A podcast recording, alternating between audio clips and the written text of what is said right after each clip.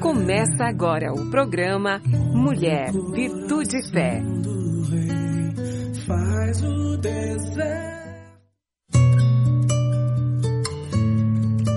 Olá, queridos. Olá, queridas.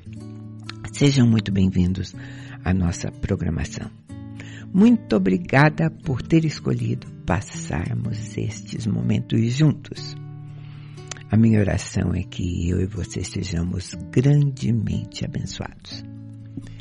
Eu sou a Mirtes e a pauta da nossa conversa hoje é a ilusão sobre controle e autoridade. Uau! Quem de nós já não teve a experiência de ter perdido o controle em alguma situação da nossa vida? Né? E quando isso aconteceu, certamente a gente ficou muito chateado, irritado, triste, pesarosos, enfim, com algum tipo de sentimento, alguma emoção muito significativa. Mas a grande verdade é que nós, eu e você, nós temos controle sobre pouquíssimas coisas. Gente, pensa só. Eu não tive controle sobre nascer do sexo feminino ou masculino. Não tive controle, não fui eu que escolhi a cor dos meus cabelos, dos olhos, a minha altura. Bom, a gente hoje pode mudar alguma coisinha, tá? Principalmente as mulheres. A gente pode pintar o cabelo, usar saltos para ficar mais alta ou não, pode cuidar do nosso peso, e até se aventurar por algumas plásticas. O nariz não está tão bom? Ah, eu tenho dinheiro, eu posso mexer. E assim vai. São pequenos controles. Mas o certo é que desde o Éden nós mostramos uma tendência, essa é uma tendência humana, de querer estar no controle de tudo.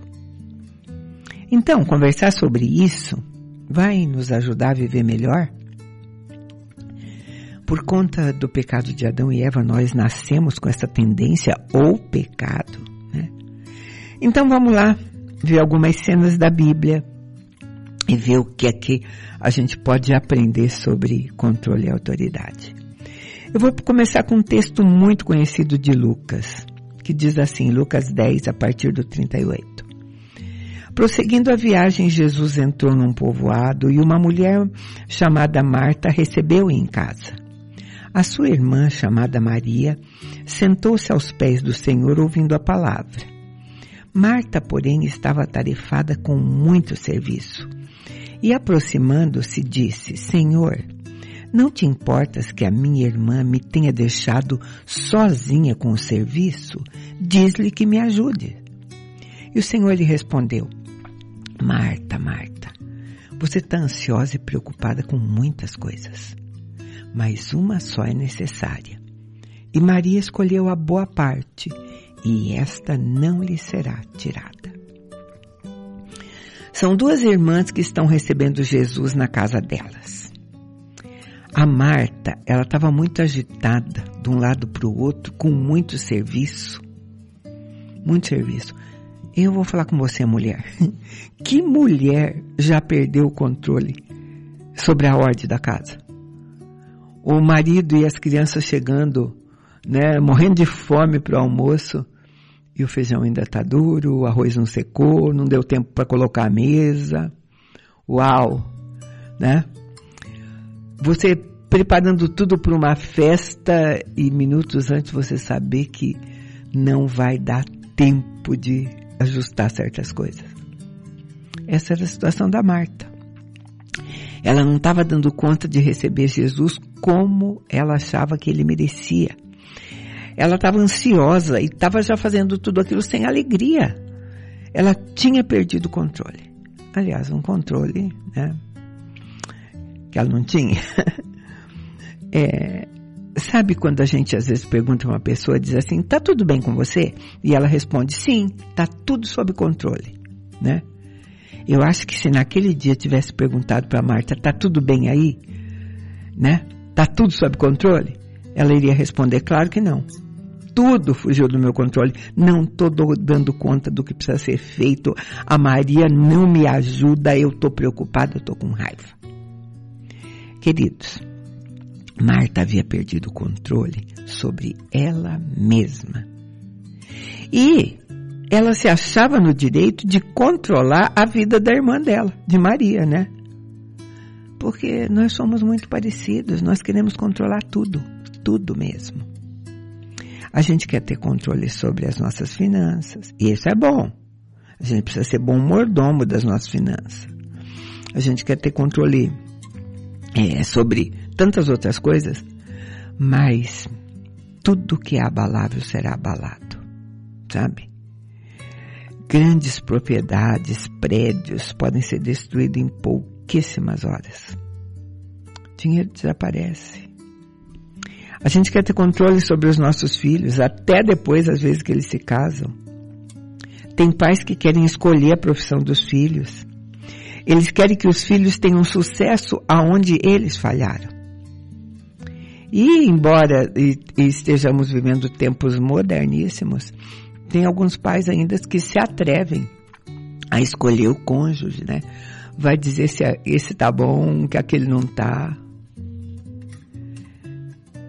Nós dominamos é, só sobre coisas. O nosso domínio e controle é sobre coisas. Sabe por quê? Lá em Gênesis está escrito assim. Gênesis 1, 26. Começando. E disse Deus, façamos o homem à nossa imagem, conforme a nossa semelhança. Domine ele sobre o peixe do mar, sobre as aves do céu, sobre o gado, sobre animais selvagens, sobre animais rastejantes que se arrastam sobre a terra. E Deus criou o homem à sua imagem. A imagem de Deus o criou. Homem e mulher os criou. Deus os abençoou e lhe disse, frutificai e multiplicai-vos. Enchei a terra e sujeitai-a. Dominai sobre os peixes do mar, sobre as aves do céu, sobre todos os animais que rastejam sobre a terra.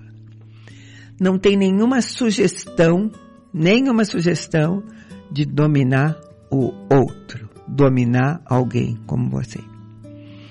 E Marta, na cena que eu é, contei, ela foi um pouco mais longe ainda, porque lá em Lucas 10, 40, Está escrito assim: Marta, porém, estava atarefada com muito serviço e, aproximando-se, disse: Senhor, não te importas que a minha irmã me tenha deixado sozinha com o serviço? Diz-lhe que me ajude. Diz-lhe que me ajude. Ela deu uma ordem para Jesus. Sabe? E tem muita gente hoje dando ordem e querendo controlar Jesus nas orações. Olha onde chegou a nossa necessidade de controle, né? Tem gente dando ordem para Jesus com orações do tipo assim: Senhor, eu preciso de um carro para fazer tua obra. Eu quero um carro novo, quero um carro vermelho, eu quero um carro que caiba oito pessoas, enfim. Tem, né? Você conhece alguém assim? Nós queremos ter controle sobre a nossa vida. Mesmo sabendo que a gente pode não acordar amanhã. Não depende de mim nem você acordar amanhã. Queridos, nós somos arrogantes quando nós pensamos dessa maneira. Tiago deu um recado tão claro para nós, Tiago 4, a partir do 13 ele vai dizer: Agora vocês prestem atenção. Vocês que dizem, hoje ou amanhã nós iremos a tal cidade, lá passaremos um ano, negociaremos e teremos lucro. No entanto, vocês não sabem o que acontecerá no dia de amanhã. O que é a vossa vida? Vocês são como uma névoa que aparece por um pouco tempo e logo se dissipa. Em vez disso, vocês deviam dizer: se o Senhor quiser, viveremos e faremos isto ou aquilo. Mas vós vos orgulhais da vossa arrogância, e todo orgulho como este é maligno. Uau! Sabe, às vezes, queridos, a gente quer mesmo o lugar de Deus. Aí você fala assim, nossa, que absurdo que você está falando. Será? Eu acho que quando Paulo escreveu aos Filipenses, e eu vou ler para você, é um recadinho desse para nós. Lá em Filipenses 2, 5 e 6 diz assim: Tende em vós o mesmo sentimento que houve em Cristo Jesus, que existindo em forma de Deus, não considerou o fato de ser igual a Deus algo a que devesse se apegar. Queridos, eu dei um recadinho de Paulo, agora o próprio Jesus falou sobre isso. Lá em João 5, 30, Jesus diz assim: Eu não posso fazer coisa alguma por mim mesmo. Conforme ouço, assim julgo. E o meu julgamento é justo, porque eu não procuro a minha vontade, mas a vontade daquele que me enviou.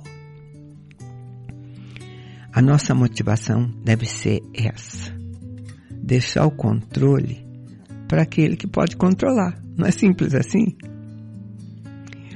Às vezes, queridos, mesmo quando nós nos reunimos para orar, orar para Deus Pai, Deus Filho, Deus Espírito Santo, nós sequer perguntamos sobre a vontade deles para os nossos próximos passos. A gente já vai orando e colocando todos os nossos planos, os nossos pedidos e dizendo, Senhor, abençoa isso, abençoa o que eu planejei. A gente não dá nem tempo para que haja um sinal, uma confirmação, uma palavra. Pelo contrário, a gente até vai procurar pessoas que concordem conosco. E se alguém fizer alguma objeção ou falar diferente, a gente foge dessas pessoas, né? É, a gente tem experiências bem práticas. A gente teve um casal na nossa célula que tomou uma decisão de largar o emprego, os dois, empregos concursados, e estudar em teologia para servir ao Senhor em tempo integral. Você fala, uau, que desejo maravilhoso. Consultaram quem? Estavam na direção de quem? Eles tinham dois filhos pré-adolescentes. Eles oraram para Deus abençoar a decisão deles. Não pediram nem o conselho de Deus, não pediram conselho para ninguém da célula, e a palavra de Deus diz que na multidão de conselheiros há sabedoria. Eles estavam no controle da vida deles. Eles arrumaram alguns mantenedores para sustentá-los, né? É, e nós, como líderes da célula, só fomos comunicados depois, quando estava tudo certo, né? E para que ninguém comentasse nada, na, deixaram, comunicaram e saíram. Não queriam que orasse diferente, não queriam qualquer conversa, não queriam, não precisavam de ninguém para confirmar essa direção. E foram. Eu vou resumir tudo isso que um ano depois eles estavam voltando com a família completamente desestruturada. Deus, queridos, não é um Deus de confusão, né? E Ele não trabalha para destruir os nossos sonhos. Então, o controle disso tem que estar com ele. Se nós estivermos equivocados, vai sair do nosso coração. É ele que vai trabalhar no nosso coração e tirar do nosso coração. Vamos lá para frase da Marta, que faz uma pergunta para Jesus, dizendo: O senhor não está se importando dela ter me deixado com tanto serviço? Diz-lhe que me ajude. Tem até uma tradução que diz assim: ordena-lhe que ela me ajude. Isso parece para você um pedido bem religioso? Sabe por quê? Porque ela estava trabalhando para agradar Jesus. Mas eu acho que a motivação dela estava errada, né? Ela estava fazendo tudo debaixo do controle dela. É, Humanismo, queridas, significa valorizar o ser humano.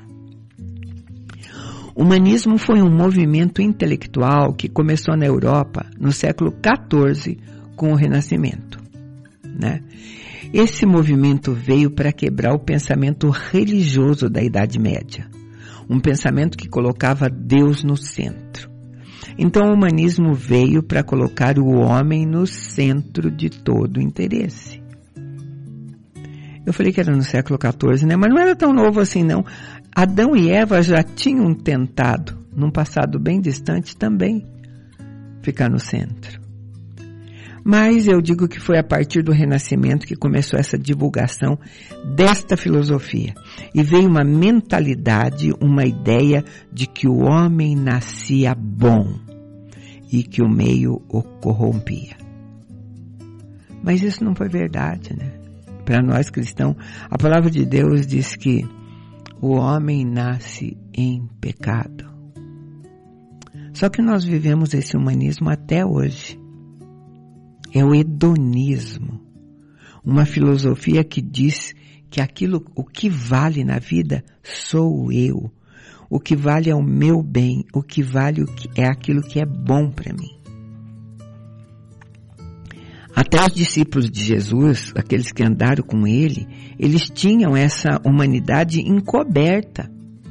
Eles queriam, de certa forma, por trás, tá, tá no controle, não sofrer. E a gente vai ver isso, porque quando Jesus diz para Pedro que ele ia morrer, que ia sofrer, que ia ser crucificado, a, a gente lembra que Pedro chegou lá para ele falando: não, de jeito nenhum, tem compaixão de ti, isso jamais acontecerá.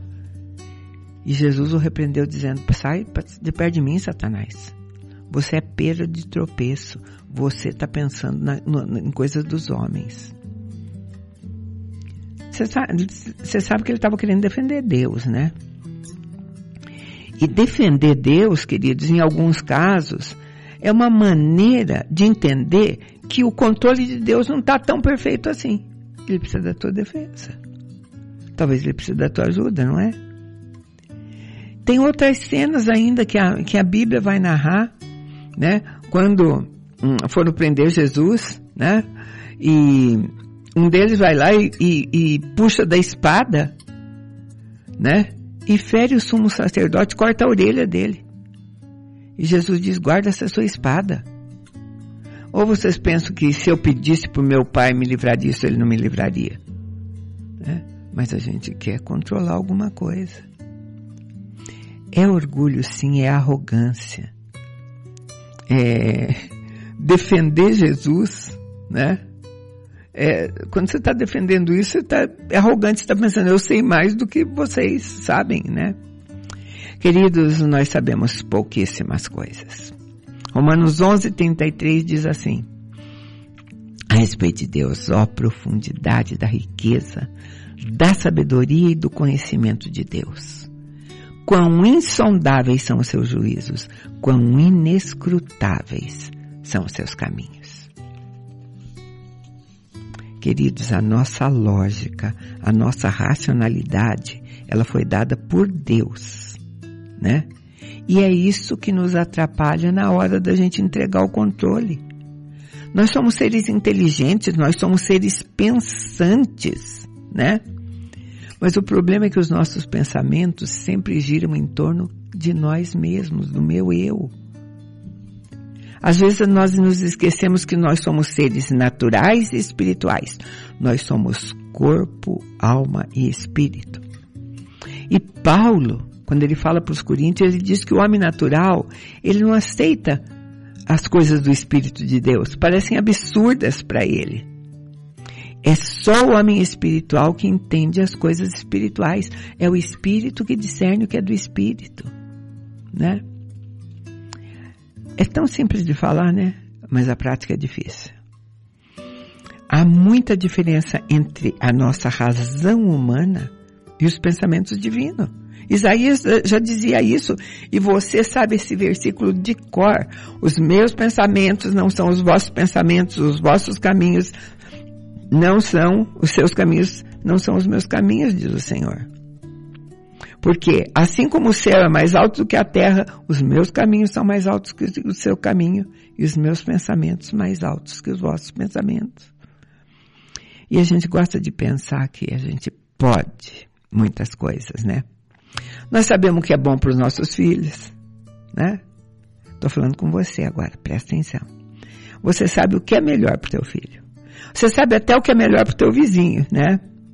Você acredita que você tem autoridade sobre muitas coisas. E queridos, Deus nos deu tanta autoridade. Agora, nem sempre a gente usa ela com sabedoria, né? Vou te dizer a melhor de todas. O Salmo 115 diz assim, Salmo 115, 16. Os céus são os céus do Senhor, mas a terra ele a entregou aos filhos do homem. Uau! Deus nos entregou isso aqui. E para quem o homem entregou isso? Lucas 4, 5 e 6 vai dizer assim: Então o diabo Levando Jesus a um lugar elevado, mostrou-lhe num relance todos os reinos do mundo e disse-lhe, eu te darei toda a autoridade e glória desses reinos, porque me foram entregues e eu os dou a quem eu quiser. Sabe? É, Satanás estava confessando, os homens me deram essa legalidade. Nós precisamos aprender, eu acho, assim, sobre autoridade, sobre é, controle. Filipenses vai nos orientar dizendo assim: tende em vós o mesmo sentimento que houve em Cristo Jesus, que existindo em forma de Deus, não considerou o fato de ser igual a Deus algo a que devesse se apegar, mas pelo contrário, esvaziou-se de si mesmo, assumiu a forma de servo, fazendo-se semelhante ao homem. E na forma de homem, humilhou-se a si mesmo, sendo obediente até a morte, a morte de cruz. Ele tinha o controle do universo. Se despojou de tudo, se fez carne, tornou-se humano como nós.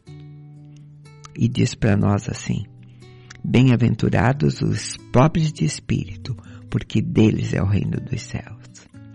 Queridos, é simples. Só Jesus tem toda a autoridade e controle. Eu estou indo para o final com uma cena narrada em João 19, 10, que diz assim. Então Pilatos insistiu, você não me responde? Você não sabe que eu tenho autoridade tanto para te soltar como para te crucificar? Aí Jesus lhe respondeu, nenhuma autoridade você teria sobre mim se do alto não te fosse dada. Por isso, aquele que me entregou a ti incorre em pecado maior. Uau! Jesus andava no Espírito. Se nós queremos ter autoridade para controlar as coisas, a gente precisa ser humilde como Jesus, dependente de Deus e andar no Espírito. Porque o Evangelho é em relação ao outro. Ama a Deus sobre todas as coisas e ao próximo como a ti mesmo. A gente não pode ter em vista apenas a nossa maneira de ver as coisas. Você precisa deixar o outro expressar o ponto de vista dele, a opinião diferente da tua, sem necessidade de discutir ou, te, ou mostrar que, quem está certo. Permitir não significa que você concorde, mas pode ser muito sábio você tentar evitar um conflito e realmente mostrar que é um filho de Deus. Deus te abençoe com essa palavra.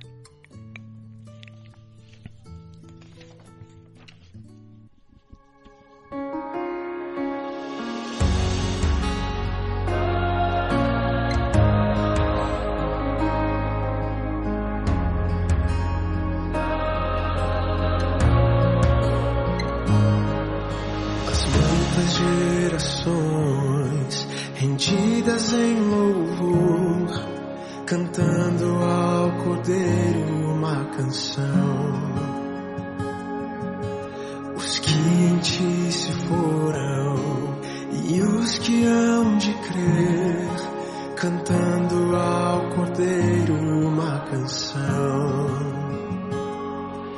Teu nome é o mais alto, teu nome é o maior.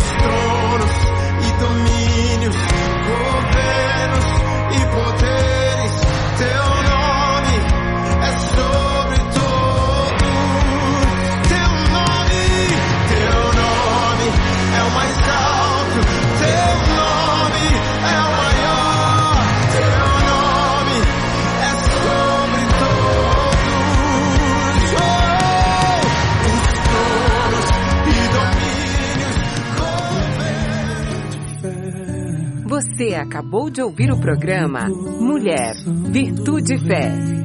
Faz o deserto.